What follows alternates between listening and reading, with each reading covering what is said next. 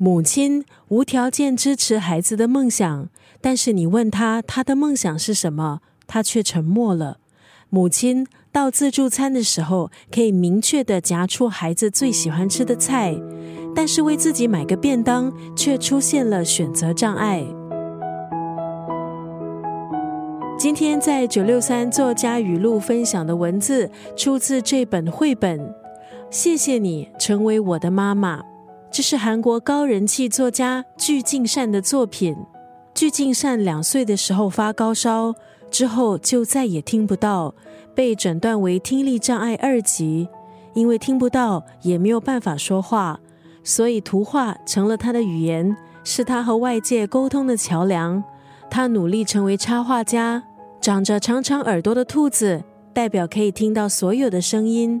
正好象征作家具敬善内心的渴望，但是却又无缘实现的愿望。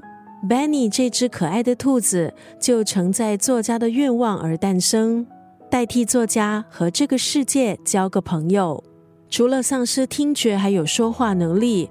具敬善现在还面对另一个窘境，也就是视野狭窄，只剩下七公分，离完全失明所剩的时间长则五年。短的话只有三年，不过正因为知道自己面对的局限，具敬善更加细腻的观察身边的微小事物，对一切更加充满了感谢，积极的为即将失明的生活做准备。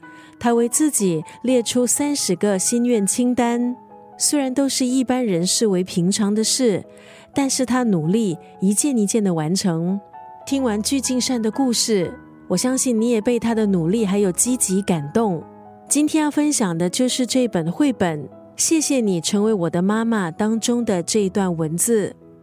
妈妈，光是这两个字就让人充满勇气。因为作者听不见，会乱发脾气，可是妈妈总是耐心的安抚他。因为没有办法好好说话，经常会引起别人质疑，可是妈妈却永远相信他。即使即将看不到，他对未来当然感到恐惧。可是妈妈一直在为他加油打气。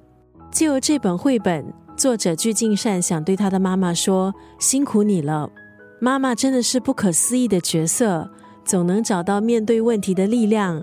这一切都是因为爱。”今天要分享的就是这本绘本《谢谢你成为我的妈妈》当中的这一段文字：“妈妈。”光是这两个字就让人充满勇气，